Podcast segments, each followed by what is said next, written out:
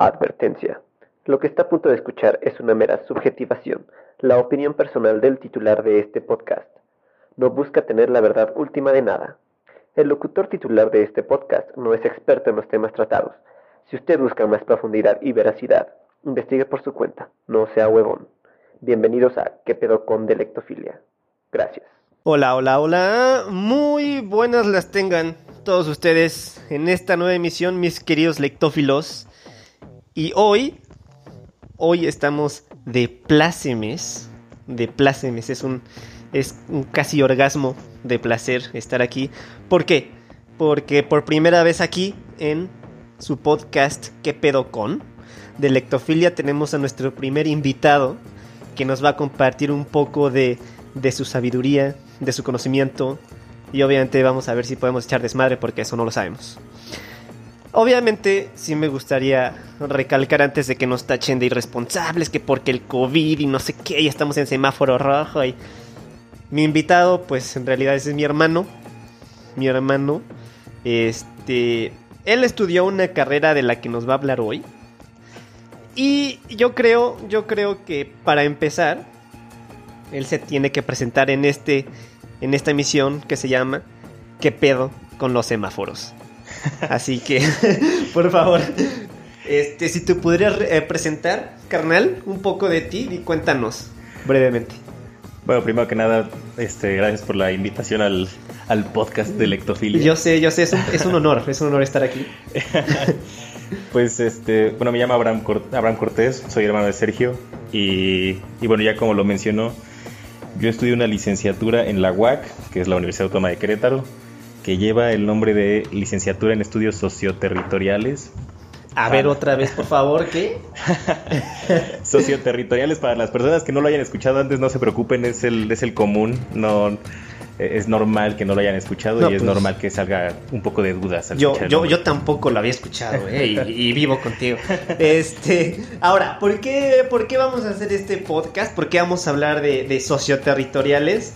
Justamente porque yo estaba pensando, estaba bañándome y estaba pensando que, ¿qué necesitas para, para diseñar una casa, por ejemplo? Pues un arquitecto. ¿Qué necesitas para construir un puente? Pues un ingeniero.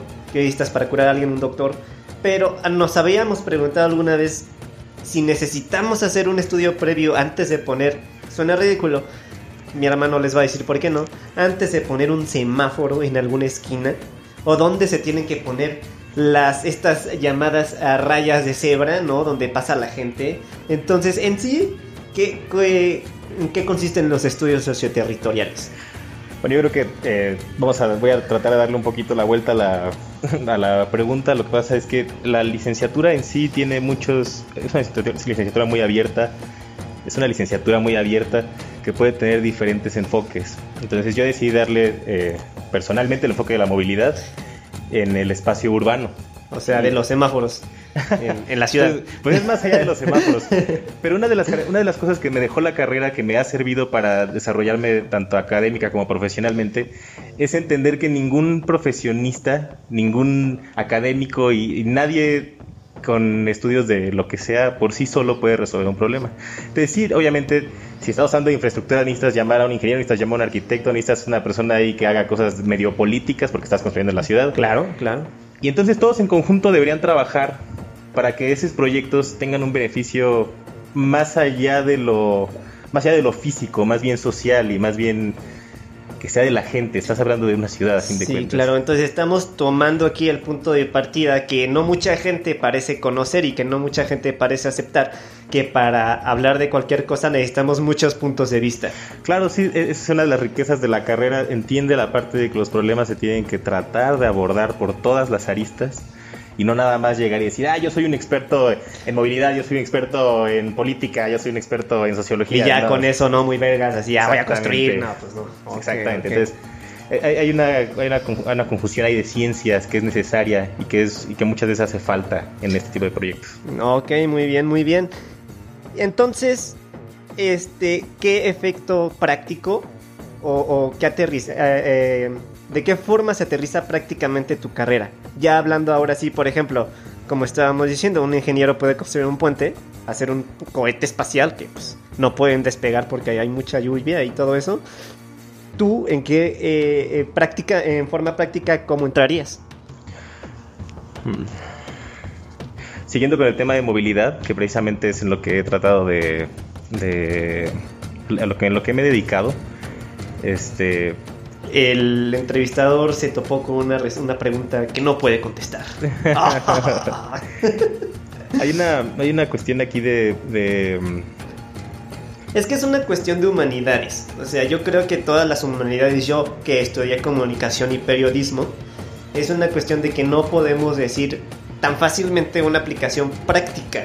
O sea, yo sé cómo por ejemplo, en mi caso yo aprendí cómo hacer eh, este, programas de radio, programas de televisión y todo eso, ¿no? Entonces ahí está como que la, la práctica, pero uno puede decir, ay, pues yo nada más con una cámara, güey, y entonces pues como de, pues no necesitas estudiar eso. Y pues uno no conoce el trabajo que hay detrás. Te voy a contar una experiencia que yo creo que es lo que va a ayudar a que esta, esta parte se entienda. En, en algún momento de mi de mi vida académica cuando estaba haciendo mi servicio profesional y lo que después también fueron mis prácticas y después una tesis con la que me titulé junto con un compañero la tesis de, los semáforos. La tesis de los semáforos.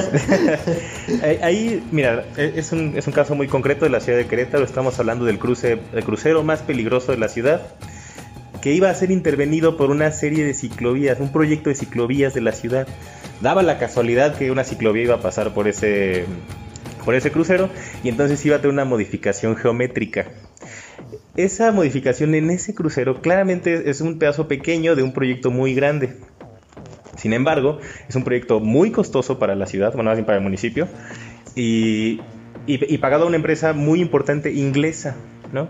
Entonces, en el momento en el que tú ves los planos de esa empresa, te das cuenta de que está hecho sin ningún interés y sin ninguna, mm, sin ninguna planeación. Sin ninguna planeación y sin ninguna intención de resolver ningún problema. Simplemente era llenar un papel, hacer un proceso eh, de, cubrir esa zona de la ciudad, pero, pero no, no consideraron qué tipo de población vivía ahí, cómo es, cómo es la diferencia, además de, la gente de Inglaterra, que ellos vienen de Inglaterra, con los mexicanos. Tenemos una costumbre completamente diferente, tenemos infraestructura completamente diferente y, el, y, el, modo de entender las ciclovías es completamente diferente. Claro. Entonces, a pesar de que era un excelente proyecto ingenieril, no cumplía con las necesidades de la ciudad. Que es ahí donde entonces tú tienes que entender a la población a la que vas a atender, en tanto costumbres como el lugar en el que habitan y, y todo y todo, o tratar al menos de entenderlo, para entonces proponer infraestructura para ellos. Y, eso es lo que hizo falta en este caso particular. Sí, porque estamos muy acostumbrados a que, ah, no, pues es que en Finlandia tienen la mejor educación y ahí solo estudian cinco horas y no tienen tarea y es como de, bueno, güey, es totalmente diferente. Justamente, ah, por ejemplo, con los libros, ¿no? Que dicen que allá leen mucho más que aquí pero es hasta una cuestión de medio ambiente, del clima, porque fríos. exactamente allá hace mucho más frío, si está nevando y te sales y te mueres, pues mejor te quedas a leer un pinche libro. y aquí que puedes ir a la playita, ¿no? Con la nubia y cosas así, pues definitivamente prefieres salir. Seguramente mucha gente ahorita está descubriendo la lectura. No sé si me incluiría en ese grupo así que lo adopten muy acá. Pero, pero sí, o sea, el hecho de que, de que te estés obligado a estar confinado por las diferentes cosas que puedas hacer. Ah, claro puede promover ciertas este ciertas actividades, ¿no? Ajá, que uno no había pensado antes. Claro. Por ejemplo, yo ahora que estoy encerrado descubrí la actividad de la masturbación. Digo, porque yo solo leía, yo, tú sabes que yo no, yo no le doy a eso. Un mundo nuevo. Un mundo nuevo, totalmente, sí, claro. En la palma de mi mano. Entonces, este. Entonces tu carrera se enfoca ahora sí que en abrir el paradigma, el panorama al momento de hacer un, un proyecto de movilidad ¿Qué, entendemos por movilidad? Para dejarlo así bien claro. A ver, sí, primero que nada hay que sí, no, sí, sí, oye, estamos con, estamos con muchos lectófilos joven, jóvenes que no, no saben qué pedo. Muchas veces se, confunde al hablar la movilidad con el transporte. Este, pero para ponerlo así en términos muy básicos, es la necesidad de las personas de trasladarse de un lugar a otro por diferentes actividades que tengan en su vida. O sea, no importa cuál sea no importa cuál sea el, modo que utilicen, este, sino, sino por qué se están ¿Por moviendo. qué se están moviendo. ¿Y tú cómo, cómo ves aquí el, tema de movilidad en Querétaro? Entiéndase, ya sea caminando, bicicleta, carro. Que, yo, sé que Querétaro es una ciudad de primer mundo, o sea, es la mejor. es la, más, la, este, mejor calidad de vida de México. Es la mejor calidad de vida de México, no, hombre, nada, nada supera a los queretanos. este, ¿qué, qué ¿Qué podrías decir sobre, sobre eso? Es una ciudad, mira, en general las ciudades mexicanas, diría latinas, pero no he estado en otros países de Latinoamérica como para hacer esa, ese comentario. Entonces no eres queretano, los queretanos son mucho de mundo, ¿eh? viajan demasiado. Y, sale mucho, más sale mucho. Este, muchas ciudades mexicanas están casadas con el, con el vehículo. Es una, es un concepto, y es, y es este es aprendido, es este heredado de, de, otros países que en algún momento se entendían como primer mundo este, eh, donde pareciera que la riqueza de una ciudad se ve por la calidad de sus calles y la cantidad de gente que tiene la posibilidad de moverse en vehículo particular. Entonces las ciudades se conciben así, empiezan a construir, a construir un montón de calles y empiezan a crecer. Ahora bien, varios problemas en un crecimiento en el crecimiento de una ciudad, claro. Eh, pero particularmente la movilidad crece sin ningún orden y además los carros ocupan tanto espacio que, que, la ciudad no se puede dar abasto. Entonces empezamos a tener problemas de tráfico. Bueno, así, así vamos a decirle ahorita de tráfico. y, este, y, de, y de congestión. El problema es más bien que nuestras este, instituciones públicas nunca se han esforzado por promover otros modos de transporte. Entonces, eh, una persona que ve una ciudad llena de calles, pues naturalmente va a pensar en moverse en un auto a toda velocidad. Aunque eso no sea, no sea posible ya, pero eso es lo que imaginas, ¿no? Una persona que va en el camión, si está apestoso, este, eh, caluroso y lleno de gente. Sí, sí, sí, que no, no, está en condiciones ni de moverse. O sea. y, no, y, no, digo lleno de gente como que estuviera mal estar con mucha gente, sino que más bien el camión va a más allá de su capacidad. ¿no? Ajá, ajá, sí que hay, de, hay muy pocas unidades para la cantidad de gente, de que, gente lo usa que, para que moverse. se quiere mover. Entonces, toda esa gente que va en el camión queda pensando cuando va volteando a la ventana y ve todos los coches que va alguien ahí con su aire acondicionado y todo chido. Claro, porque se quiere bajar del camión para comprarse un auto. Y, y, eso porque aparte tenemos esta idea como que tonta de que la autosuperación este, consiste en tener un auto propio. Carro, casa y estar casado. Con... Carro, casa, perro. y ya de ahí depende, ¿no? Sí. La, la situación amorosa. Entonces, en sí, ¿no podríamos decir que el auto es la forma ideal de moverse en una ciudad como esta? Lo que pasa con el auto es que nunca le vas a poder dar lo que necesita. Eh, insisto aquí, es un montón de gente que generalmente va uno o dos pasajeros en cada vehículo que se van trasladando en la ciudad en un vehículo que tiene más o menos el tamaño de una habitación pequeña. Ok. Entonces, no es que, o sea, el auto claro que da muchas comodidades y es excelente. Viajar en coche cuando no hay así tráfico es increíble. Eh, el problema es que es una, es una forma de movilidad, digámosle, egoísta, donde todo el espacio público de la ciudad se tiene que dejar para las personas que se quieren mover en vehículo. Ok, entonces estamos, estamos este, poniendo en primer lugar a la gente que en sí podríamos decir eh, eh, superficialmente que no lo necesita tanto, ¿no? Estamos poniendo en primer lugar al vehículo, más bien. Al vehículo, no a la persona. Pues no, no, en realidad, en realidad es al vehículo. Eh, y hay otras cuestiones también ahí económicas que yo no soy experto en el tema, entonces no, las voy a, no me voy a atrever no, a pues tocarlas. yo, yo, tampoco soy experto, pero aquí en Lectofilia tenemos el, el, la, la, la, advertencia al inicio de que no tenemos la última verdad y tú puedes decir lo que quieras. Ok, bueno. Um... Es un medio libre como cowboy. yo, yo, creo que, yo creo que sí, la ciudad más bien está enfocada. No, no quieren mover gente, quieren mover coches. Ok, ok. Porque si ellos quisieran mover gente, entonces piensas en maneras inteligentes de moverla. Un camión puede mover, no sé, 60 personas. Bueno, depende del modelo del camión, pero puedes mover un montón de gente en el espacio que te ocuparían, hablando de espacio como, o sea, lo que en, en, en el espacio que ocuparían vehículos particulares, espacio de cuatro coches, pon, okay, ¿no? Okay. Entonces ahí podrías mover fácilmente 10 veces la cantidad la de gente cantidad que de estás gente, moviendo en el auto. Ajá, ajá. Y, oh, y, y, no estamos hablando todavía de las ciclovías y de ahora ya hay patines y o sea hay un montón de opciones.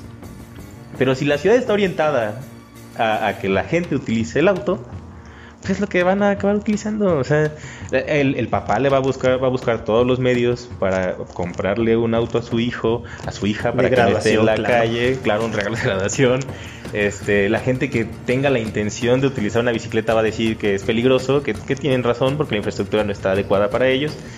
Y la gente que quiera caminar va a estar todo el tiempo molesta con el ruido que están generando los otros coches. Pero insisto que no es la gente, simplemente la ciudad así está construida. Ok, ok, ok. Es como de que pues ya estaba así, ¿no? Entonces va a ser muy... Bueno, es difícil cambiarlo, pero sería posible. Sí, sería posible. Sí, sería posible. Yo me acuerdo mucho de que tú nos estabas comentando y de hecho nos enseñaste los videos de un ejercicio modal, yo, que- yo me acuerdo que así se llamaba, Ah, sí, sí. donde tú te movías en bicicleta y tenías una camarita así pegada en el, en el casco, entonces eso se utilizaba para medir tiempos, distancias y todo eso. ¿Cómo funcionan ese tipo de, de ejercicios? Sí, es- se, llaman des- se llama desafío modal. De hecho, ese lo organiza, aquí- se organiza en varias ciudades del, del país. Y aquí en Querétaro lo organiza el que fue mi director de tesis, Eugenio Arredondo. Ahí, por si alguien lo quiere googlear, seguramente le va a aparecer algo interesante. Ya estamos haciendo aquí publicidad de este tipo intelectual como debe de ser. La- lo importante es que, que, o sea, darle también su crédito. Él, a fin de cuentas, toma un gran esfuerzo organizar un, un proyecto así. Y, y aparte, perdónenme por el paréntesis, son cosas que la gente no valora.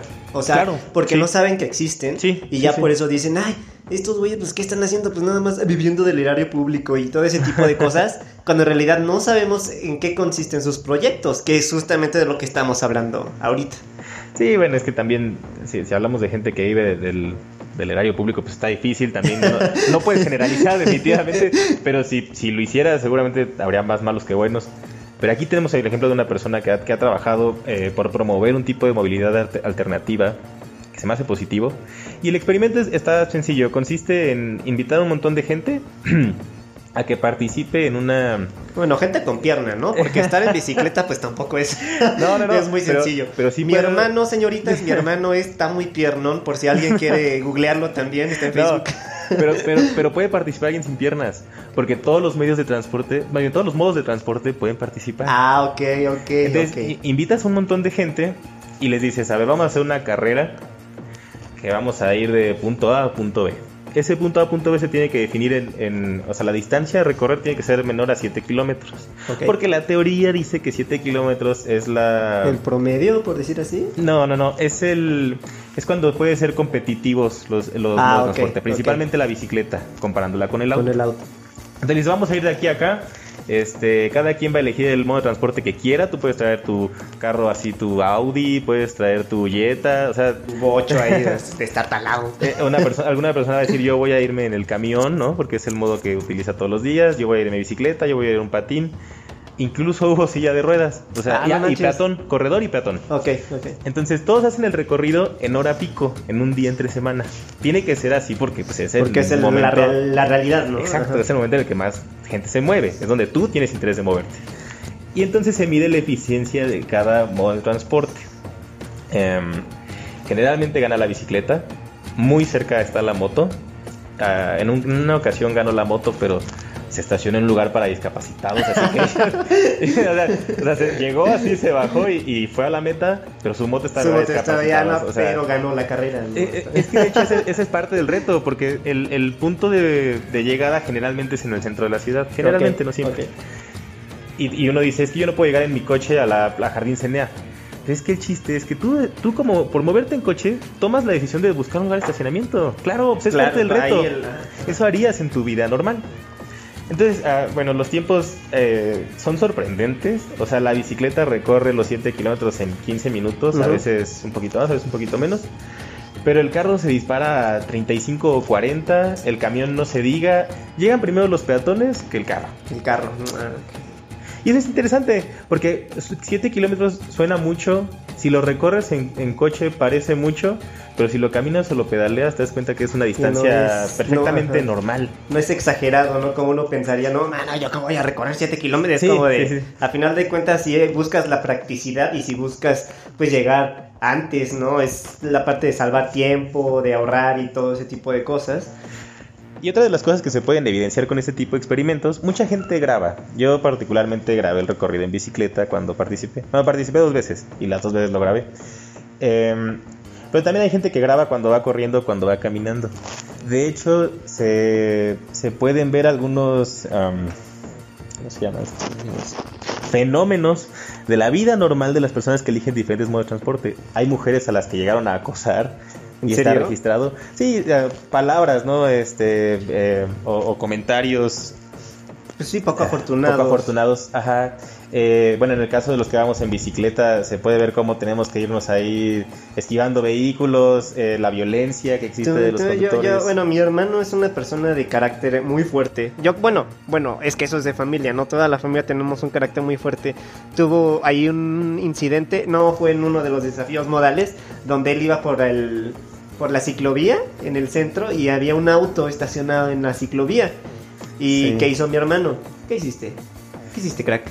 Si, estamos hablando del mismo, em, en la avenida tecnológico. Ajá, que te quedaste parado, ¿no? Hasta que el otro se ah, moviera. Sí, sí, no dije nada, no, dije ningún comentario agresivo. También hay que, hay que tener cuidado en, la calle, como ah, no, claro, porque cada pinche loco. Y, no exponerse de más. Entonces, pues sí, lo, lo, que hice en ese momento tenía tiempo para hacerlo. Pues te quedas detenido sobre la ciclovía, que es donde está el coche estacionado, hasta que la persona se dé cuenta de lo que está haciendo. Que está mal. Que está mal, por supuesto. Está mal, es educación. Es, esa es parte de la educación vial. No es nada más saber manejar, es saber dónde ponerte, dónde no, qué velocidad ir. Esto, ese tipo de cosas. Y, si en una calle nos están dando el chance, porque ni siquiera en, en tecnológico es una ciclovía, es un carril preferencial. Si nos están dando chance, o al menos esa posibilidad de que el carril esté pintado de verde, dentro, de, dentro de toda nuestra ciudad que es gigantesca, una calle tiene eso, pues respétala, pues o sea, nada más. Sí, claro, porque eso, eso sí, ahora sí que entre la, entre los queretanos, pues, bueno, entre los que vivimos en Querétaro para que no suene tan mal, este, mi carnal y yo pues no somos queretanos no nativos. no somos nativos. Este, generó mucho como que inconformidad, inconformidad, este, mucho comentario negativo al respecto de cómo le ibas a quitar un espacio a los autos para poner una de bicicleta que nadie va a usar. Y pues, ¿qué tan bien, qué tan mal? O sea, ¿qué necesitamos? Porque yo me acuerdo que tú comentaste también en alguna de esas ocasiones de que si no se empezaba así, ¿cómo? ¿No? O sea, si queremos este, un, transportarnos de forma más eficiente en la misma ciudad, se tiene que empezar por algo, ¿no?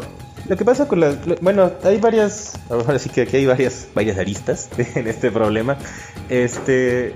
Por una parte, el, el gobierno que tenemos, tanto municipal como estatal, municipal principalmente porque es el que se esfuerza más en ciclovías, no cumplen, no cumplen su parte. O sea, sí construyen la infraestructura. Eso, es lo principal. Está bien, ya lo hiciste pero no externan los proyectos de la manera correcta.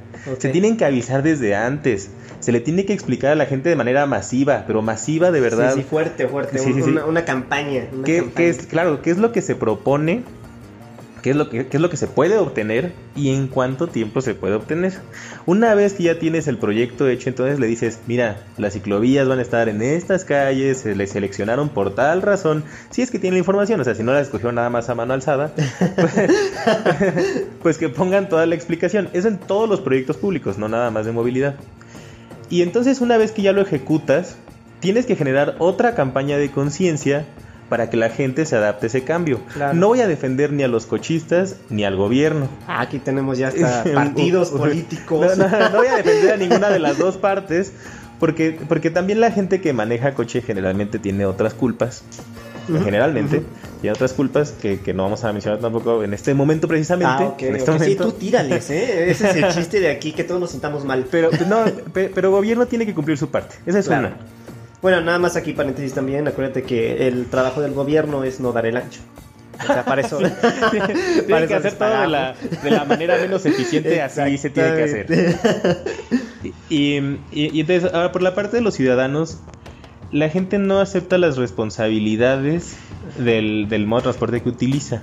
Si tú estás decidiendo viajar en carro, está bien, qué chido, vas a ir con aire acondicionado, vas a ir sin nadie al lado de ti o probablemente, probablemente sí si lo eliges, vas a ir con tu música y vas a ir encerrado ahí en tu, en tu caja, ¿no? cúpula. Y, ajá, y vas a ir, vas a ir chingón, ¿no? Pero si te toca tráfico, pues aguántate, o sea, ni modo. Súbele a tu música, canta, ponte un podcast de lectofilia. A huevo, a huevo, los podcasts también. Ay, el libro, ya el libro. Y, el libro, y el libro ya, ya murió la pereza en el libro. este. Y, y haz cosas que, que, que, hagan que tú aceptes esa responsabilidad. Claro. Si yo decido caminar por las calles de es diferente también porque el gobierno no hace tampoco su parte. Pero si yo decido caminar bueno, no sé, no se me ocurre en este momento alguna consecuencia de decidir caminar, pero tienes que aceptar esas consecuencias del modo que utilizas. Si yo decido la bicicleta, bueno, a lo mejor a mi trabajo llego un poco sudado, no pasa nada, o Pues sea, es- eh, ahora sí que es parte del pues juego, claro, y ni siquiera es que llegues chorreando, o sea, nada, es un poquito más así, más tatemadito, Es ¿no? que, Sí. es que eso es como que de las películas, ¿no? Así de que vemos las películas gringas, así de, de Inglaterra, que así van en sus bicicletas, así como si, ay, pinche día de primavera. Y no es cierto, güey, o sea, no, que no es cierto. Menos cuando tienes que estar esquivando eh, Ah, eh, carros. Cada pendejo. Sí, Dilo, sí. cada pendejo, ¿no? Entonces, Eh, que, que de hecho, ahora la parte de lo sudado, ya hay bicis eléctricas que son una maravilla. ¿eh? Yo que he tenido la oportunidad de usarlas, no, no tengo una, pero te- sí las he usado. Están buenísimas. O sea, Ok. no hay de otra. Va- Vas, a una eh, y, es- y vas a una velocidad de 20 kilómetros, que suena poco para un coche que puede ir a 140 en la ciudad. Bueno, cuando Bueno. no hay tráfico. bueno. cuando no hay tráfico. Pero esos 20 kilómetros constantes te dan mejor tiempo que ir en ratitos a 80, en ratitos a 20, en ratitos parado, en Sí, ratitos sí, sí, a sí, 10. que es lo que hace que te tardes más. Lo- y quemas más gasolina. Claro. Ahora, también hemos hablado de eso, los costos que genera el- los diferentes modos de transporte. La bicicleta genera, obviamente genera CO2 porque alguien va respirando, pero, Pero- pero, compárala con, el via- con un viaje en coche. O sea, Sí, claro. no, no hay, no, hay, No hay comparación en realidad, o sea. no hay comparación, pero si quieren ver la comparación, busquen Desafío Modal Querétaro en Facebook. Desafío modal Querétaro para En- que se pongan las pilas. En Facebook y ahí hay una comparación en gráfica de barras muy entendible. Bueno, que claro que sería bastante. Pues vamos a. a- estaría muy estúpido, ¿no? Así decir, ay, es que en bicicleta también producimos contaminación. No, pues no mames, Claro, sí, no, no, o sea, respirar lo hacemos todo el Todo, tiempo, no, no, no es, pedos, sí, no, no es no es nada más este, no es nada más porque te, te estés haciendo un poco de ejercicio, ¿no? Y aparte estoy haciendo ejercicio, ¿no? Sí, la parte de la salud, es que en realidad este es un debate ya ganado, o sea, eh, el hecho de que sigamos hablando de esto es más Necedad, Necedad, del gobierno, necesidad ajá. de la gente. sea de diferentes partes, pero este es que este debate ya está, Sí, o sea, Eh, no debe, es más, ni, ni siquiera deberíamos estar hablando de esto en lectofilia. ya se cancela todo ya. Vamos a la. Es- oh. No, o sea, este, lo, lo, lo, lo que quiero decir es que deberíamos estar hablando ya del nuevo proyecto, así, interconectar juriquilla, este, no sé, ese tipo de cosas, ¿no? ¿Cuál, tengo otra pregunta, cuál sería la escala o, o- o- o en, este, en esto de, de, de movilidad, cuál es la, qué toma más importancia? ¿El auto, el peatón, transporte público, bicicleta? O sea, ¿cuál es el más importante en, en esto de educación vial? Que ya vimos que quiere decir de todo, o sea, no nada más de, de- de llegar temprano, ¿no? Que, que im- implica muchísimas cosas. Hay una, hay una pirámide de movilidad que ya es un- que ya es muy vieja, es un esquema ya medio viejillo que la ciudad de Querétaro acaba de adoptar, entonces lo podemos criticar así Ah, con, bueno. o sea, y siniestra, porque ya se supone que así debe estar nuestra ciudad, donde el, el- el peatón está en primer En lugar, primer lugar. si, si no recuerdo está junto con la bicicleta, este, después seguiría el transporte público, después sigue transporte de carga y servicios, algo así, y hasta el final está el, vehículo. Ajá. Obviamente, ya que nosotros somos gente realista y grandecita, entendemos que la pirámide está volteada. Bueno, nosotros, ¿no? O sea, los que están escuchando. Ah, este, bueno, les voy a avisar. les informamos que, que las políticas públicas van al otro lado. claro, Eh, sí. Poner en primer lugar al auto y en Sí. último lugar al peatón, cuando hay más peatones que autos. Tan solo hay, y, y- son muchas cosas hablando de, de proyectos de gobierno. Pero nada más imagínate esto. Eh, aquí se, se construye, por ejemplo, la última modificación fue en Constituyentes. No, Bernardo Quintana, ahí por donde está la central de autobuses. Hicieron un paso, subte- bueno, un paso de nivel y uno, a- y uno elevado. O sea, paso de niveles subterráneo. Pa- paso de niveles a nivel del suelo. Ok. Y elevado, pues, es elevado, elevado, ¿no? O sea, ese sí se entiende, Claro, sí. ¿no?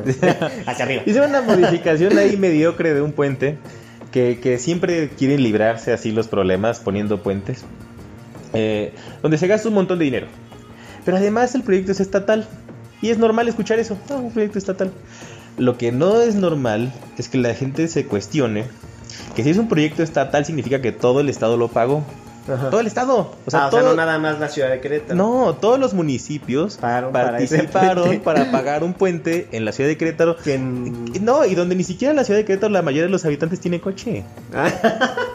ya, ya, ya. o sea, ya, es una obra hecha con el dinero de todo el estado para la mino para un solo Mm, estado ajá. y para la minoría Una de la minoría. población de ese estado. Ok. Y eso nos lo tenemos que cuestionar en todos los proyectos, se- sea federal, sea municipal, o sea estatal. Bueno, municipal, pues casi casi que pues es nada más para la Sí, ciudad, sí, sí, ¿no? Para tu, tu- tu- tus lugares cercanos.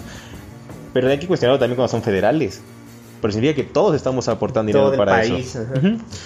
Y, y cuando son estatales también. Entonces, que alguien le explique a una persona en Jalpan que parte de los, de los, De del su dinero que él dinero. pagó es para construir Para un puente un de un puente coche que que- probablemente no vaya a utilizar. Probablemente sí, pero probablemente no. Sí, pero de todos modos no es como que el de Jalpan venga aquí todos los días. o sea, Claro, no y es- que sea un gran beneficio. Que además los puentes, de hecho, ya. es que otra, otra respuesta vieja. Este, de, que va a funcionar unos dos años y después ya va a estar sobrepasada por la cantidad de autos que lo van a querer utilizar. Claro, claro, porque va creciendo. Y, y en la parte de la sociedad, ahí hay otra cosa que se refleja también. Esos puentes generalmente cuestan millones y millones y millones. A veces son números así increíbles de dinero que ni siquiera podemos imaginar Imaginar. verlo.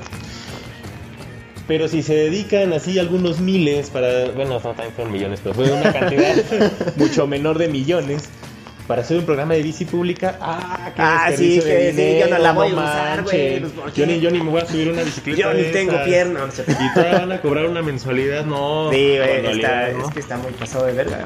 Y no se dan cuenta que nunca vamos a estar parejos. Todo el dinero, todo el dinero se enfoca. Y eso es a nivel país. ¿eh? Sí, claro. El dinero se enfoca a los coches. Y, y fíjate que a mí me gustaría recalcar ese punto que es justamente a lo que yo voy. De hecho, es la última pregunta, sin embargo, este lo voy a mencionar. Es por eso que debemos de ser interdisciplinarios, que significa que cuando vas a hacer algo que afecte a la población, tienes que tomar en cuenta todos los puntos de vista, no nada más el tuyo que eres este de políticas, no nada más el mío que soy de comunicación, no nada más el tuyo que eres de humanidades, el tuyo que eres ingeniero, de todo ese tipo de cosas, hay que tomarlo todo, porque justamente por eso no funciona, ¿no? Y no Sí. se ve a, a largo plazo. Sí, en, en- Fíjate que en, algún momento tuve una invitación para un congreso internacional del Ay, Colegio cabrón. de Ingenieros Civiles del Estado de Querétaro. Yo no sé qué estaba haciendo ahí. Mi carnal, mi carnal ya ha tenido este, conferencias, o sea, el señor es conferencista. Ustedes creen que no, pero el señor ya lo han invitado a dar conferencias. Tuvimos suerte, tuvimos suerte de estar ahí. Digo tuvimos porque mi compañero Raúl ahí estaba también. Este, y, y había una plática. Ah, bueno, primero que nada, se supone que los congresos son para poner a la gente al tanto de lo último que hay de algún tema. O sea, si es de tecnología, pues lo último que hay en tecnología. Hay unos que son de ciudades inteligentes, que ese concepto no existe. Bueno, pues lo último que hay de ciudades inteligentes. ¿Por qué no existe ese concepto? Así rapidísimo. ¿O a qué se refiere una ciudad inteligente? Lo que pasa, puede existir el concepto, podría Ajá. existir.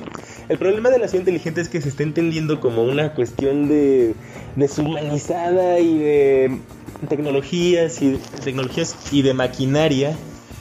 Te voy a poner un ejemplo bien fácil. eh, Y yo fui a un congreso de ciudades inteligentes. Tenían ahí un monstruo metálico con unos tanques este, con líquido verde adentro, Ajá, que era un purificador de aire para ciudades. ok. Entonces, en vez de plantar árboles, lo que tenías que poner de metal. era un chingo de monstruos de metal que purificaban el aire.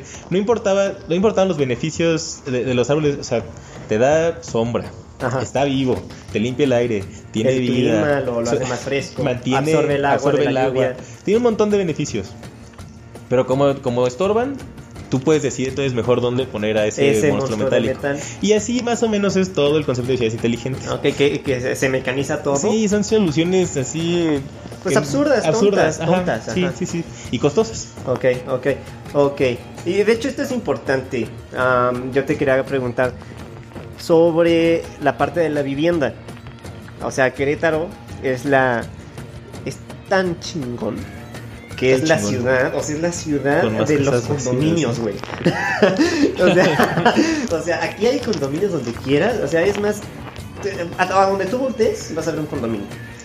¿Qué onda con esa forma de vivienda? Porque para tener un lugar así para vivir hay que quitar otra cosa que ya estaba ahí. Ay. No te preocupes, lo ponemos en tres, en tres episodios. Tú dale. No, mira, hablando eh, así rápidamente de los condominios, bueno, rápidamente entre comillas. eh, hay, una, hay una cuestión aquí de que te venden de seguridad y de belleza, ajá, y de comodidad y de estatus. Cuando tú vas a una zona residencial, llámese como sea que se llame, hay muchas en todas las ciudades de México, cada quien ponga el ejemplo que quiere. Donde viven, es más, Eh, donde tú eh, vivas, güey, amigo ah, ah. lectófilo, donde tú vives y es residencial. A ver. Eh, ve los ejemplos, ¿no? Entonces, eh, siempre va a haber así áreas verdes compartidas, donde son así algunos, algunos espacios donde hay un montón de pasto, algunos árboles y caminitos para que puedas ir a disfrutar una tarde con tu perro, ¿no? Entras a los condominios y... Porque que son ex- exclusivos porque te tienes que registrar generalmente para entrar o tienes que pagar una clave o te tienen que reconocer o debes tener un café, cualquier cosa. ¿eh? Ajá. Entonces ya entras y son un montón de casas iguales, como de Sí, sí, laberinto. sí, ajá.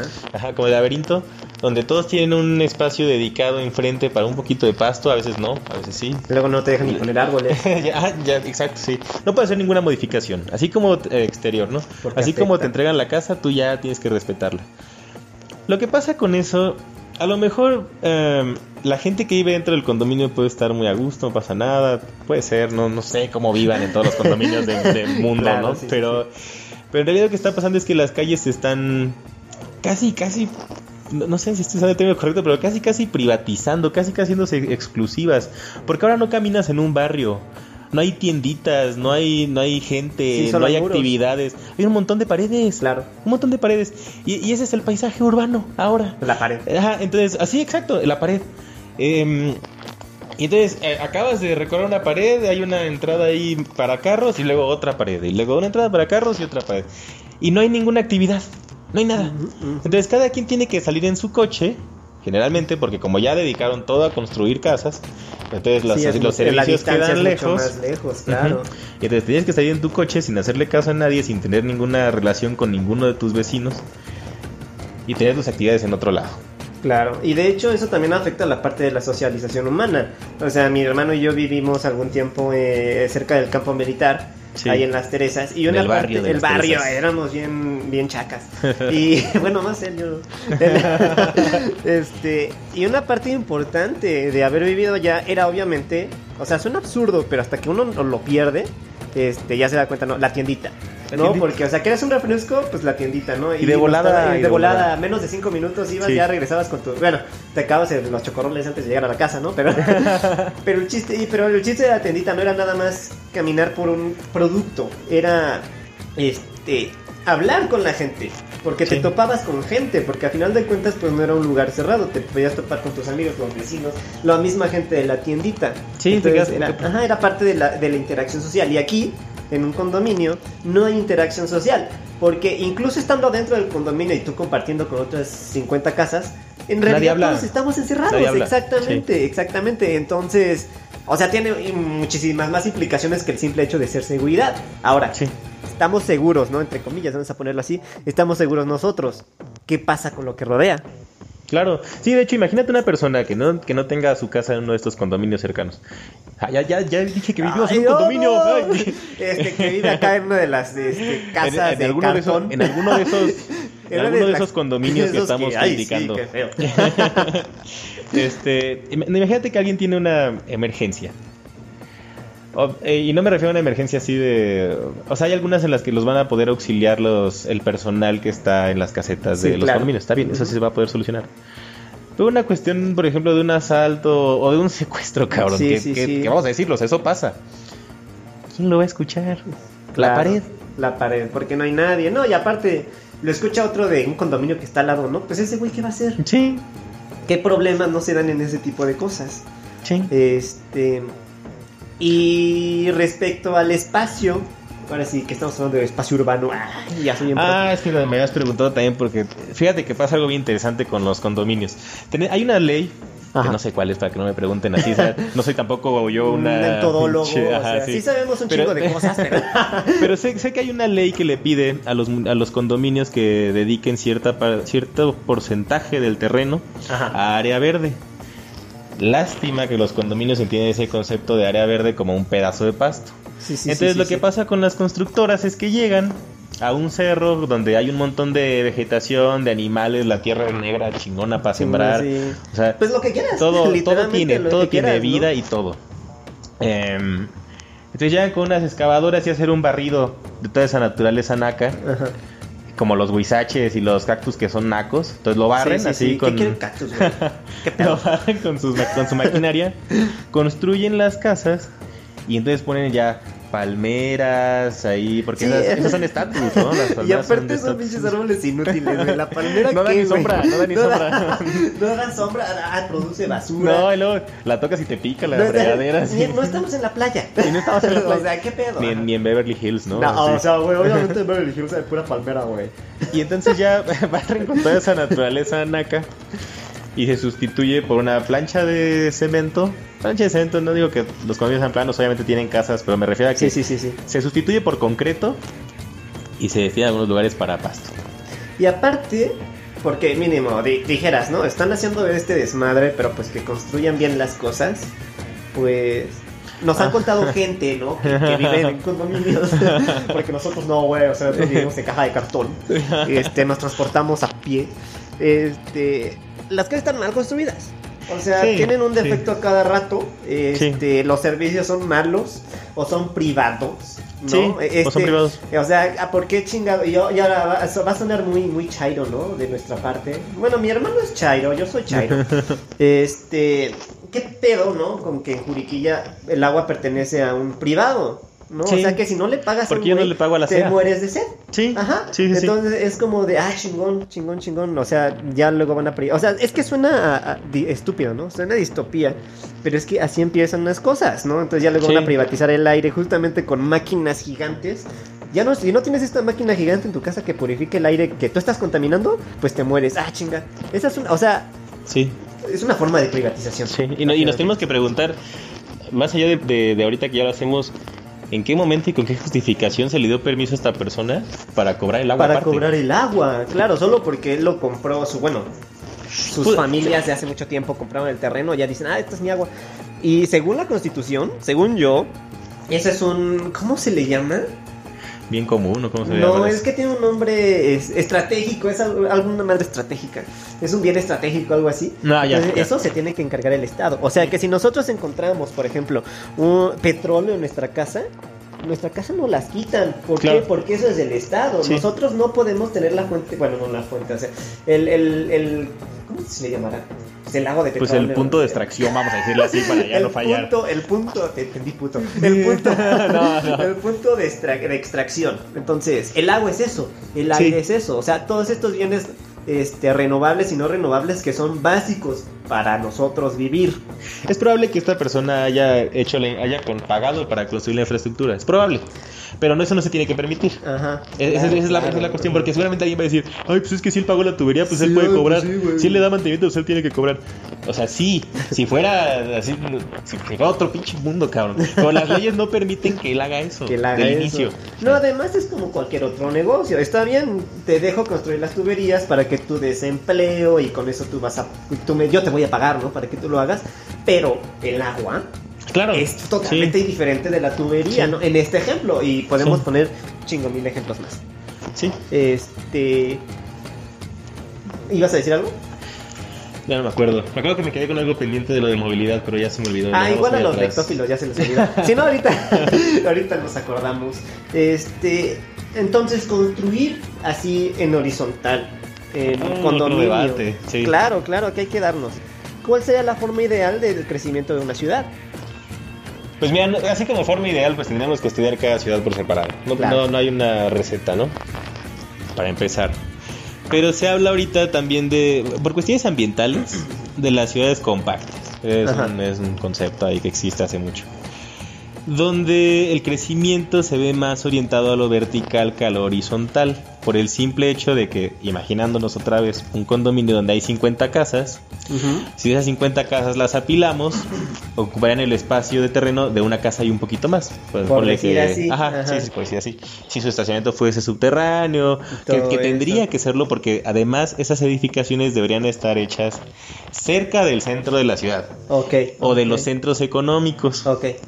O de los centros de actividades o de los centros de lo que sea. Un centro, un pero centro. tiene que estar cerca de las actividades humanas. Ajá. Entonces, de, de esa manera, la ciudad va consumiendo menos terreno a la vez. Incluso la ciudadanía tiene que pagar menos infraestructura a la vez, porque si tú pones un condominio en la punta del cerro, entonces el gobierno generalmente tiene que construir las calles que lleven a la gente a esa punta del cerro. Y construir las calles significa también llevar la tubería del agua, y llevar servicios todo, de luz y llevar servicios. y eso lo pagamos nosotros por beneficio de algunos De un particulares. particular que nada más está viendo en su pinche choza. Claro, porque porque este el, um, porque los terrenos en, en cerros así son muy baratos. Entonces Claro. ellos pueden comprar grandes porciones, o más bien grandes um, Extensiones. grandes extensiones de terreno. Y a ellos no le- y a ellos les cuesta algo construir esas casas, pero van a recuperar a veces hasta 10 veces la Claro. inversión. Pero nosotros pagamos esas pinches calles. Nosotros y toda la gente, o sea, nosotros y tú el que está escuchando lo pagamos. Y tú que no estás viviendo ahí. Y tú que no estás viviendo ahí. Gozando de los Sí. muros, gozando Sí, de sí, la sí. tienda que está 70 kilómetros de tu pinche casa. Que además en Querétaro, Querétaro es un caso particular porque se habla, no tengo el dato ahorita actualizado 2020 ese, coronavirus, pero, 2021, ya en el futuro, güey. pero se habla de que casi la tercera parte de las casas de la ciudad están deshabitadas. O sea, imagínate eso, sí, es pura especulación. Eso Le- yo no lo sabía, güey. el valor de la vivienda en Querétaro va a llegar a un punto en el que no se va a poder sostener. En algún momento me platicó un economista de cómo funcionaba una burbuja inmobiliaria Y ahí no vamos a decir el nombre por y seguridad. ahí no vamos a decir su nombre. Este. Eso es lo que está llegando a Querétaro. Son, son eh, eh, no sé, algo parecido. El precio, el precio se va a caer. Ajá. Que va a llegar un punto en el que va a ser insostenible y necesariamente se van a tener que abaratar. Y entonces toda la gente que ya invirtió Va a tener que pagar el precio caro. Va a tener que pagar el. Claro, entonces no es buen momento para invertir en ese tipo de cosas. Eso sí tendríamos que preguntarle a alguien más especializado. Pues miren, nosotros Pero- no estamos especializados, amigos lectófilos, pero díganle a sus papás que, que aguas. Deben, deben tener aguas. un poco de cuidado porque además ahora también lo que está pasando en Querétaro, que de hecho a mí me sorprendió, yo, a ver, los lectófilos no saben, pero un tiempo estuve viviendo en Guanajuato y cuando fui para allá, lo que me decía la gente cuando me conocía, conviví con muchos ingenieros civiles, Él era de ciudad, carnal era de No. ciudad. decían, señor, señor socioterritoriólogo, y se inclinaban ante él. No, no, para nada. Pero me preguntaban por la ciudad de Querétaro y me decían que, que casi, casi, bueno, ellos dicen autosustentable. En cuestiones del agua. Ah, Porque eh, imagínate ese disparate. güey, O sea, pues es que no. Imagínate ese disparate. Pero es porque ellos tienen otra idea. O sea, a las empresas se les regala todo el agua de Querétaro. Sí, claro. O sea, no importa lo que quieras hacer ni cuánto necesites, ahí está. Pero la, la ciudadanía es la que va a empezar a pagar. Y los, y los desarrolladores, que es un mal concepto también desarrolladores, pero los desarrolladores inmobiliarios, ya ahorita hay condominios construidos que el, el Estado, me refiero al Estado como figura, Ajá. no tiene abasto para darles agua. O sea, están construyendo sin garantizar los servicios Exacto, básicos. exacto. Ok, ok. Entonces imagínate eso. Sí, claro, no, no, y aparte pues es una pendejada, y es justamente esta no planificación, es justamente no pensar en las consecuencias porque ya decimos ahorita, ahorita, Solo el bien económico exactamente, y qué es lo que nos está dando en la madre, es el diablo. y, y eso nos puede dar en la madre todo sentido, por ejemplo en este que es un poquito más allá, ahorita con el, con el COVID, ¿no? Que ya sí. vamos eh, a entrar a, a- a esta parte económica de nuevo, estando en el punto más alto de la- del contagio, Sí. entonces pues todo, todo se justifica con la parte económica. Sí. Pero ¿y la parte humana? ¿Dónde está? Es que de verdad que no se ve, ¿eh? Y es ahí donde sirven las humanidades, es ahí donde nosotros entramos y podemos decir con toda autoridad, esto no se puede hacer, esto sí se debería hacer, esto se tiene que hacer de esta manera. ¿Por qué? Este, obviamente no es para denigrar a ninguna carrera. Este, bueno, sí un poco para denigrar. Pero a ver, ¿por qué puro puro matemático va a planear las cosas? Obviamente les van a salir bien, las van a hacer bien Sí. y todo eso, pero a la larga Sí, no dudamos de las La capacidades de la, de, de los- de la no, gente que se claro dedica a que eso. no, pero tenemos que considerar todos los puntos de vista. Y es lo que estábamos diciendo ahorita. Un condominio está muy chingón, te sientes seguro, porque es un sentimiento nada más. Pero, ¿dónde está la parte de interacción social? En el momento que tú te encierras, te estás encerrando a, compartir lo que vives. Ya me acordé de lo que te iba a decir. A ver, a ver, a ver. Que se había olvidado. Era de, referente a la invitación que tuve al Congreso de Ah, Ingenieros Simón, Civiles. Simón, Simón. Este, bueno, escuché varias pláticas antes de dar la mía, donde fui a exponer mi tesis de semáforos. Ay, ve, güey, para que vean, para que vean el estatus de nuestro Y invitado. había, había una de las pláticas no me acuerdo el nombre exactamente, pero tenía que ver con la con la multidisciplina. Entonces dije, esta plática va a estar fregona, Claro. porque habla de, de, de verdad de diferentes ciencias ya así juntas, ¿no? Entonces cuando vi al presentador era una persona de edad muy avanzada, me Ajá. sorprendió, pero no dudé de sus capacidades para entender la Obviamente. problemática. Y empezó diciendo, por mucho tiempo, algo así es una forma... Sí, claro. Por mucho tiempo le hemos dejado la ciudad a los arquitectos, dijo. Por mucho tiempo hemos dejado que otras ciencias traten de intervenir en aspectos urbanos. Y es momento de decirles ya. la ciudad le pertenece a la ingeniería civil. Esto obviamente lo estoy parafraseando, no Sí, es claro, exactamente claro. lo que quiso decir, pero ese, ese era el mensaje. Y entonces a lo que él se refería con la, con la multidisciplina, que ni siquiera sé si está adecuado su concepto, No era, tanto. A las, era a las diferentes ramas de la ingeniería. Ok. Entonces él decía, hay que llamar a un ingeniero hidráulico, hay que llamarle a un ingeniero, no sé, todos los que Sí, haya. todos esos. Y el civil porque es el rey, entonces él también le tienen que llamar. Bueno, es el rey justamente porque es el que Eh, la es parte social. No, no, y además es la, según es la madre de las ingenierías. No sé, Ah, algo así, algo así me han dicho mis amigos ingenieros civiles. ingenieros, güey, porque yo sí trabajo. Mis amigos ingenieros civiles me han dicho eso, no sé. Este, y, y entonces la plática estaba mal. O sea, eh, eh, y, y no, no lo voy a juzgar a él como especialista. Simplemente él ya es una persona de otra época. De otra época. Ajá, sí, sí, sí, y, y porque él participó en, en la construcción del metro de la Ciudad de México, que se considera como un proyecto bastante respetable. Entonces, no voy a no juzgarlo a él, pero claramente él ya está muy sobrepasado Sí, y, le- y- y no debería estar en un congreso necesita actualiz- actualizarse. Exactamente, Necesita exactamente. actualizarse. Entonces, imagínate cuando di, cuando dimos nuestra plática que empezó diciendo que nosotros no éramos ingenieros. Gracias a la invitación del Colegio de Ingenieros Sí, Civiles, claro. pero nosotros no somos ingenieros. Ajá. Y vamos a hablar de un tema ingenieril. Imagínate qué pesado, pero, No, desde- pero bien recibido, ¿eh? Pero bien recibido por la mayoría de Ah, las personas que estaban en la audiencia. No sé por los expositores. No, pues yo creo que se les hicieron los huevitos. Lo que pasa también es que eh, muchas veces la cuestión ingenieril tiene una necesidad y, y trata de, así lo veo yo, ¿eh? trata de buscar una línea recta a, a- a satisfacerla. Ah, la ciudad de Querétaro se inunda, entonces necesito sacar el agua, un dren, Ajá. así, ¿no? Pero, pero nunca o pocas veces se van a poner a pensar, ¿por qué se inunda la ciudad de Querétaro? Ah, bueno, es que todas sus zonas de absorción, o sea, sus cerros y la chingada, están construidos con casas, entonces todo el agua se desliza la- y se va hacia el centro. O este. Bueno, ya hay Ya, ese es razones, el ¿no? ejemplo. Y entonces, no, y- y- y entonces, ¿cómo puedes solucionar ese problema? Bueno, puedes dedicar. Obviamente, ya para la. Para la ciudad de Querétaro, como ejemplo, sí va a necesitar una cuestión de infraestructura. Porque ya, sus, ya, ya sobrepasó algunas Sí, de las sea, ya está- prevenciones está- que pudo tomar. O sea, no está mal. No está, Está pésimamente. Está pésimamente ahorita ya. Sí va a necesitar una intervención así, pero no necesariamente un dren que nada más saque el agua. Puedes hacer, eh, bueno, ya hay ahora ciudades que tienen eh, que separan, ¿no? El agua de lluvia se va para el subsuelo, Sí. se alimenta, porque lo que está pasando ahorita que la llevamos al drenaje es que se contamina y no sirve para nada. O sea, eso es lo que pasa, ¿no? Entonces se junta con aceite de coche, se junta con, pues, no sé, desechos orgánicos humanos, o sea, Con caca. con mierda. con, con todo, con todo se junta en el drenaje y entonces es agua que no se puede utilizar para nada y no se puede limpiar. No se puede limpiar, claro. Entonces, si van a... Y sí, sí, sí hay dinero para pagar eso. O sea, si hay dinero para asfaltar todos los días. Bueno, pero es que estamos en la luna, carnal. Pero es cosa de que se le ocurra a alguien y de que sepa vendérselo a gobierno. Porque generalmente, o sea, gobierno tiene una necesidad, contrata una empresa privada, esa empresa privada pone a sus especialistas, sean buenos o malos, a trabajarla y entonces se le da la propuesta al gobierno en una forma de concurso y gana supuestamente la mejor. Supuestamente. Supuestamente. Ajá.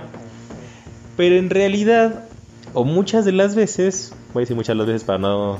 porque debe haber algunos muy competentes, la gente de gobierno que se encarga de recibir esos proyectos no sabe de los temas, generalmente. Generalmente. Sí, o sea, e- esos güeyes quieren una solución al problema, no les Ajá. interesa de qué forma se Exactamente. solución entre comillas. Entonces depende de la empresa privada qué tan respetable va a ser esa solución, qué tan buena va a ser esa, esa solución. Claro. No nada más para dar un- una solución de línea recta. Porque es lo mismo del tráfico. Ay, hay mucho tráfico, voy a ponerle un segundo piso a todo 5 de febrero. Y luego otro. y entonces ya cabe la, la- la doble, el doble de carros. Y, y no, no, o sea, No necesitas ponerle más a los carros, necesitas invertir en el transporte público, Sí. necesitas me- meterle a lo de las bicis, aunque les duela, aunque les duela, Eh, sí, meterle neta, a lo de la las neta. bicis, y si no les gusta la ciclovía, está bien, no la usen, No la usen. pero del tránsito, el tráfico, pues es de ustedes, ¿no? Entonces no te quejes. Ah, es que, perdónenos ustedes el audio, estamos acá afuera. Vamos a dejar que pase el avión. Es el, es el CISEN. Nos están vigilando. este. ¿En qué estábamos? Ah, sí, sí, entonces, quieren encontrar una solución este, en línea recta cuando el problema no es una línea, es una curva así bien. Es ahí una cuadrícula. ya ni siquiera es un camino, son 30. Sí, sí, hay muchas opciones para, Hay muchas para llegar. opciones, sí, sí, sí. Y, y, y- y ya se me olvidó lo que iba a decir, pero, pero sí. Pero sí. No, y de hecho, pues todo esto, justamente si nos ponemos a pensar, ahora estamos también hablando de ecología, ¿no? O sea, esto del agua. Nos quejamos de que llueve mucho. Nosotros aquí en la familia tenemos la costumbre de juntar el agua en botes de la lluvia Claro. para luego usarla este, para bañar. No, no es cierto. Para, Para este, tomarla. Para tomarnos. No, para, pues, para limpiar aquí el, pati- el patio del perro, ¿no? Para lavar Trapear, otras, trapear. sí. Entonces, o sea, obviamente no podemos juntar todo el agua porque pues, es imposible, ¿no? Con nuestra infraestructura que manejamos de cubetas. Pero, pero o sea, son cosas que se tienen que pensar y que, y que de hecho me gustaría hacer aquí también otro paréntesis. Hago un chingo de paréntesis. Este. Son estas problemáticas, así te pregunto rápido, ¿estas problemáticas son actuales? O sea, ¿han pensado nada más hoy en día o ya vienen de tiempo atrás? ¿A qué tipo de problemáticas? De, de- Es las todo- que estamos hablando de tráfico Todo y de... esto, ajá, de que para, para poder impulsar la movilidad de una ciudad, por ejemplo, hay que, hay que tomar en cuenta todo este tipo de cosas. Eso es algo muy actual, o sea que hay una nueva ciencia que dice, ah, no, es que también se nos olvidó considerar esto. O ya tenemos ejemplos de otras ciudades, ya vemos cómo funcionan otras ciudades. Obviamente no vamos a hacer lo mismo porque no se puede, pero se podría adaptar. O sea, me refiero, es un problema actual, es un problema que ya ven- venimos cargando desde hace años. Es un problema que ya se había visto, o sea, que ya sabía que iba a llegar, pero es un problema no atendido. Exactamente. Y ahorita ya se quiere solucionar como puedas. justamente estaba en una conferencia de, de maestros, ay, qué padre, Este, y estábamos hablando de esto de la enseñanza en línea, que hoy en día está muy de moda porque los maestros no sabemos dar clase en línea, yo me incluyo en esos que no sabemos dar clase en línea, Ni están trabajando ni ahorita. estamos trabajando, no, me, me la paso, pues ya dije, El trabajo ¿no? es de los papás, que le paguen a los Claro, papás. claro. Este, y estábamos hablando de esto de las clases en línea y la gente piensa que esto es un concepto muy actual. O sea, dicen, es que ya hoy por las computadoras y todo eso. ¿Tú sabías que las clases, este, ¿cómo se dice? Es que no es en línea, es a distancia. Se trabajaban desde los 1800. Sí, o sea, se trabajaban desde los 1800 con cartas. O sea, no es una... No Con es, el telégrafo, ¿no? Sí, sí, es como de que no mames. Está mal. Entonces, este, o sea, no es algo actual, no es algo que estemos introduciendo así como de, ah, la novedad. Oh, Es un problema no atendido. Es un problema no atendido, es un problema que ya venía desde antes y obviamente ahorita cobró mucho auge por esta situación. Para mí, las clases en línea no son la gran cosa. Son una gran ayuda, claro que sí, para que si tú no puedes viajar a Europa para una maestría, pues la puedes tomar en línea y está Claro, chingón, pues con la misma calidad, claro que sí. Pero no me parece hasta ahora, por nuestra forma de ser, la forma más ideal. Y es una cosa que ya viene desde antes. A lo que yo voy es que es algo que ya viene desde antes. No es algo que estemos inventando ahorita y que digamos, ah, mira, sí servían las clases en línea. Y, así, y así de sorpresa llegó. O sea, Ajá, ajá, así o llega de- también. de, de pedo, ajá. Sí, así, así también el, el parque vehicular así crece más rápido que la población ahorita. Ahorita hay menos coches que gente, claramente. Bueno, Pero sí. el, el, en el... ¿Cómo se dice? Ay, hay una palabra Eh, que se- aquí hay problemas técnicos, este, nuestro cerebro ya, ya, ya se está atrofiando. No, no, no, tenemos el, el, el, el crecimiento anual, pues ya, para decirlo Ajá. así. El crecimiento anual eh, porcentual. No, sé es No, mejor porque nosotros no tenemos tu conocimiento, crack. Es Entonces, este, el, el carro crece. Hay, se compran más coches. Ajá. Que lo que se hace para la movilidad, No, sabes que aquí ya me estoy equivocando yo. no. Sí. Tú fuiste a una conferencia. Ah, No, no, no es posible, no es posible. No puedes equivocarte en este Mira, bueno, nada, vamos a decirlo así: el parque vehicular crece más rápido que la población. Y ya. Ok. Sí, sí, sí. Se o sea, comprando un chingo de carros. Proporcionalmente, ajá, Ujú. hay más. vamos a ponerlo así para que nos entiendan. Hay ma- nacen más carros que gente. exactamente, exactamente. Proporcionalmente, Sí, por una cuestión meramente económica. claro. Sí. Ok. Y, y- y de, y de lo que mismo que hablamos de que todos estamos soñando con un coche. Sí, claro. Están muy bonitos, no hay que decir. o No, sea, no, no, son preciosos. No O los vamos a Mi juzgar. polito es. es No los vamos a juzgar, pero no es, es hacia allá no dicta el futuro. Ahorita dijiste, ahorita dijiste como otras ciudades no. Y, y sí es cierto, cada ciudad tiene que atender sus problemas mm, solita. Ajá. Te voy a poner un ejemplo nada más de cambio de movilidad. La Ciudad de México, imagínate eso. No, bueno, amigos queretanos, para los que no sepan qué es la Ciudad de México, este, eso que Estamos al sur. eso que ustedes llaman chilangos, eh, de ahí provenimos. Ahí- esa, ahí nacen. Esa es nuestra alma mater. De, de ahí, de ahí nos originamos. De, de ahí sí. venimos a invadir sus tierras. Cuando se condensa un chingo el smog, así cae un ser humano, ya ese chilango así. Cuando, sí, cuando hay un chingo de contaminación hacemos más, ¿eh? Así ¿Se que han, aguas. se han visto a los orcos del Señor de los Anillos nacer? Hay un proceso similar. Perdón, señores elfos. Este, hay, hay una calle que se llama eh, Madero, allá. Es una calle muy popular del centro, que si han ido al centro de la Ciudad de México seguramente la han transitado. Es una calle completamente peatonal, muy ancha, que hace mucho está dedicada a ser peatonal. A ver, ¿qué pasó ahí entonces? Es una calle, eh, ah bueno, pero las calles que cruzan de forma perpendicular a ella, si Ajá, son de coches. son de entonces, de vez en vez te tienes que detener a un semáforo peatonal que te Claro. da paso para que sigas derecho. Si tú caminas por ahí, casi casi sientes que estás en el metro, a pesar de que estás a aire libre. Hay un montón de gente caminando, un montón, o sea, muchísima. Y hay negocios, y hay gente vendiendo, y hay gente pidiendo dinero, y hay gente disfrazada, y hay gente haciendo compras. Es tan exitoso Ese el, modelo. el- negocio, el negocio que se hace, el comercio que se hace en esa calle, y, y además el modelo de tanta gente que camina, que hay, hay tiendas como Zara, ahí en medio del, del centro, hay Starbucks ahí, hay es hamburguesas. como una pequeña Como, ciudadela. como- como si fuera una plaza, como Una una plaza, plaza al aire libre, imagínate, ¿no? Ajá. Ajá. Pero en la ciudad. Y entonces eso, si eso se lo explicas de manera masiva a los comerciantes del centro de Querétaro, no te van a hacer lo que te hicieron con la obra que trataste de hacer para patronizar, ni siquiera para cerrar la calle a los coches. Se iban a quitar algunos estacionamientos, no todos, Ajá, ajá. algunos. Y ellos decían, es que la mayor parte de mis clientes llegan en coche, así dicen ellos. Sí. Quién sabe si sí, la estadística dice que no. Ah, pero ellos no están viendo que mientras más peatonal, es más probable que yo caminando me detenga a comprar. A que si yo Claro. voy en mi coche diga, ¡ay! Y me Claro. ahorita así bien cabrón, ¿no? O sea, ¡Ah, no mames! ya atropellé al ciclista. ay, qué broma de mal gusto, eso no Qué se broma de hace. mal gusto, güey. O No sea, es un eh, juego. Estamos, en- estamos en Querétaro, güey. Aquí es de primer mundo. güey. Eso no es un juego, No güey. es un juego, güey. Eh, entonces, el, el modelo de negocio y, de, y, y el modelo de la calle es exitoso. Y ese es un ejemplo en México. ¿Y en dónde? En la ciudad que se considera que es la que tiene peor movilidad, según porque está saturada, pero es la que tiene más esfuerzos Para de diferentes modos de transporte. Claro. Ahí hay patines, hay bici pública y tanto, o sea, hay bici pública y bici pública privada porque también hay empresas. Sí, sí, sí, Este. Hay metro, hay metrobús, hay trolebús, hay camión, hay, hay taxi, todo, hay ¿no? Uber, O sea- hay todo. Nada más que la ciudad está saturada, por eso nada es suficiente. Pero no significa que no esté que tomando no estén esfuerzos. tratando de hacer ese esfuerzo, claro, claro, claro. Y bueno, de hecho, yo creo que eso ya, en líneas generales, porque yo como buen comunicador hice mis preguntas, quedan como cinco, la verdad, Este, hice mis preguntas aquí para, para hacer la plática. Estuvieron bien, casi no pude Esto- responder de una. hecho, sí, sí, sí. O sea, no, pues es que es lo que hacemos los buenos periodistas. este. Ya se cubrieron así que la mayoría de los temas. Sin embargo, nada más me gustaría escucharte así a modo de conclusión.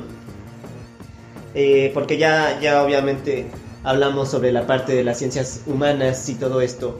Más que nada porque hay lectófilos, o sea, hay, pues hay chavitos, ¿no? O sea, sí me escuchan algunos que ya son grandes, pero hay unos que sí me escuchan y son, pues básicamente niños. Sí, Este, y unos que, por ejemplo, están en esta onda de que, que voy a estudiar y todo eso. sí, Es muy difícil hacer esa decisión. es un reto, sí. Yo me arrepiento de haber elegido humanidades, pero, pero no me hubiera visto en física, en Sí, esa matemáticas. es la dificultad. Este, ya nada más a modo de conclusión para, para acabar el, el podcast. ¿Qué, ¿Qué tan necesaria es una carrera como la tuya? Que a pesar de no ser tan reconocida, yo creo que ya quedó muchísimo, más que en claro, que pues resulta fundamental para, el- para una, una ciudad. Independientemente si hablamos de movilidad, si hablamos de ecología, si hablamos de construir un puente. ¿Qué tan necesaria? O sea, ¿por qué deberíamos considerar estas ciencias? Más que nada porque hay un chingo de mamadores. y perdón, bueno, no, no me disculpo. Hay un chingo de mamadores de que, ay, ¿De qué sirven No las sirve artes? para nada, ¿De qué ajá. sirve esto? ¿De qué sirve el otro? Yo he estado haciendo mucha investigación ahora de las artes. Quién sabe por qué me surgió el interés, pero estoy viendo mucho arte, principalmente plásticas, pero Ajá. sigamos. Ah, bueno, eh, eh, mira, primero que nada voy a decir un comentario. eh, espero no, no haber fallado al nombre de la licenciatura con todos mis colegas. Porque yo creo que algunos, algunos lo van a escuchar, lo voy a Bueno, pasar. bueno, güey, este, yo acabo de decir que me arrepiento de haber estudiado lo mío, pero Este, lo que pasa también, y otra cosa que quiero aclarar es que los estudios socioterritoriales no se, no se limitan a la ciudad. Ok. De hecho, eh, tengo muchos, bueno, algunos muchos, ¿eh? Eh, las personas que se Un graduaron chingo conmigo, de conozco lo- un chingo de gente. los tengo dedicados, bueno, conozco muchos dedicados a diferentes cosas, algunos a cuestiones rurales, otros a cuestiones del agua, que es otro, otro gran tema que más o menos lo tocamos, Ajá. este, eh, y, a, y a cuestiones indígenas también. Ah, Entonces, eh, sí, y, y es esa la facilidad que te da de abrir el caso, el pa- de- de- de- abrirte paso a lo que tú quieras, ¿no? Claro. Eh, yo elegí la movilidad, yo, me gusta el tema y he tenido que romper algunos paradigmas con la gente que usualmente trabaja esos temas. Generalmente son ingenieros civiles y se les hace muy raro que una persona esté dando opinión cuando no sabe... ¿Tú qué sabes de mezclas, no? O sea, Tú no sabes las matemáticas que se necesitan. porque a ellos no les enseñaron esta parte integral de las ciencias, ¿no? Y está bien, o sea, Justamente por eso por eso necesitas diferentes todas. especialistas. Claro. Y yo creo que ahí radica la importancia de la licenciatura. Ujú. Ahora, si la quieren estudiar, sí existe todavía. Desgraciadamente, la UAC no, por diferentes cuestiones, pero tuvo que cerrar. Pero si se van a la bella Ciudad de México, la nombrada por el grupo Máquina Ciudad de la Cagada.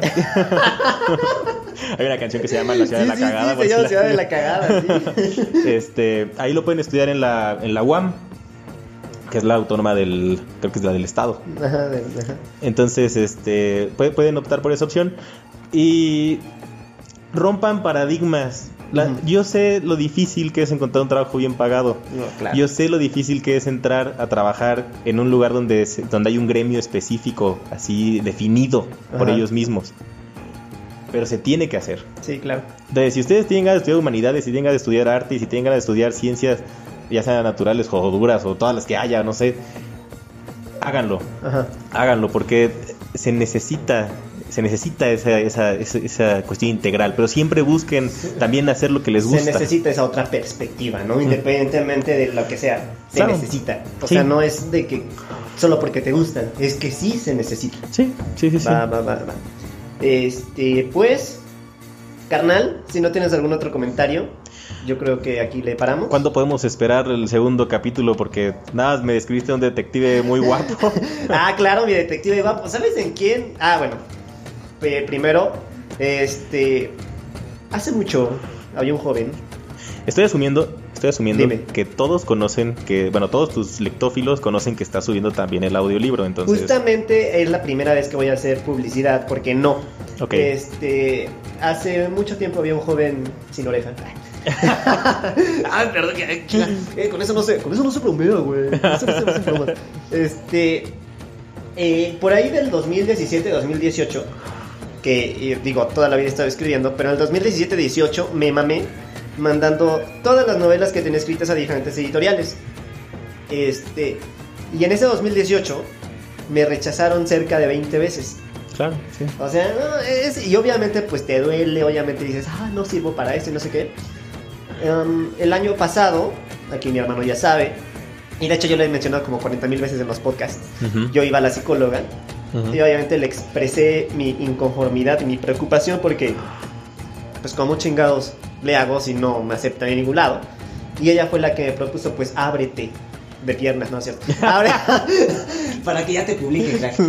vende, vende la piel. No, me dijo, este, ábrete, ofrece otro tipo de, de producto. Y ahí fue donde nació el podcast, de hecho, el de qué pedo con. Yo no tenía ninguna intención de hacer un podcast.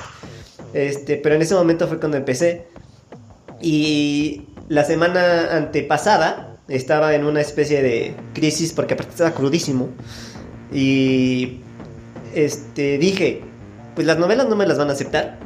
Eso ya es, independientemente de que si valen la pena o no, no me las van a aceptar. Que obviamente valen la pena. Obviamente. Son temas muy buenos. Pero dije, pues si ya estoy con el podcast y ya tengo ahí... Ah, porque tengo que pagar una plataforma. Me, me dan dos horas de tiempo en, en pues, Spotify. en Spotify. No, y aparte es en Google Podcast, en Apple, en todo. Ah, ok, bien. Entonces, este, pues dije, pues ya tengo esos minutos. Generalmente uso una hora de todos los minutos que tengo. Me falta la otra. Dije, pues voy a empezar a subir el libro. Hay que hacer una diferencia muy clara antes de generar confusión. Es un audiolibro. Es Entonces, el audiolibro. es alguien leyéndolo. De hecho, los audiolibros chingones los ven actores, justamente para que los diálogos pues se actúe bien. Claro. No hay que confundirlo con una radionovela, porque ahí ponen efectos de sonido. Sí. Y entonces chocó. Entonces ahí se escucha todo, ¿no? no, o sea, este es un libro leído. Y es justamente es la primera parte de la saga de las, de las distopías. Que hablé de las distopías en otro podcast. ¿Qué pedo con las distopías? Si no saben qué es, pues ahí está perfectamente explicado. Este, entonces, pues sí, ya es un nuevo um, producto que está ofreciendo Lectofilia. Ya- Totalmente gratis. Bueno, Yo, yo ya lo consumí, el primer ya capítulo. Ah, y está bien, o sea, de hecho, bueno, de hecho la plática del- de, lo que trataba la novela, que de hecho son varios, varios tomos, les voy a decir Sí. ahorita, este, a mí me llamó mucho la atención, de hecho al, al escucharlo ya me atrapó a mí, pero yo ya tengo algunos pequeños spoilers de lo que puede llegar a pasar. ah, sí, claro. Sin embargo, o sea, yo quedé satisfecho con el primer, El primer el capítulo. primer capítulo y voy a seguir escuchando los demás. Está chingón, está chingón. Cada capítulo tiene un pedo, ¿eh? Cada capítulo te va a sacar un pedo. Entonces, Bien, es lo chido de esa. bien. O sea, De todos de- los de eso se capítulos- trata. Ajá, todos los capítulos tienen algo así como tú dices, "Oh, no mames. Entonces, pues, bueno, esos fueron todos los anuncios. Este, yo me despido. Soy Sergio Alberto Cortés. Yo soy Abraham Cortés. Y muy pronto nos vamos a volver a reunir. No sé si para el siguiente, la siguiente emisión o para la, dentro de dos emisiones. Tenemos un podcast planeado. No les voy a decir de qué se trata para que, para que tenga más emoción este pedo. Es un tema bueno, es un tema Es un, bueno. tema, es un tema muy bueno. Va a parecer absurdo, pero está muy chido. Otra lectura. Otra lectura de una película que no, que van a decir, no mames, pero esto es, ¿qué pedo con? Bien. Esto sería todo. Nos vemos a la próxima. Se la lavan porcas.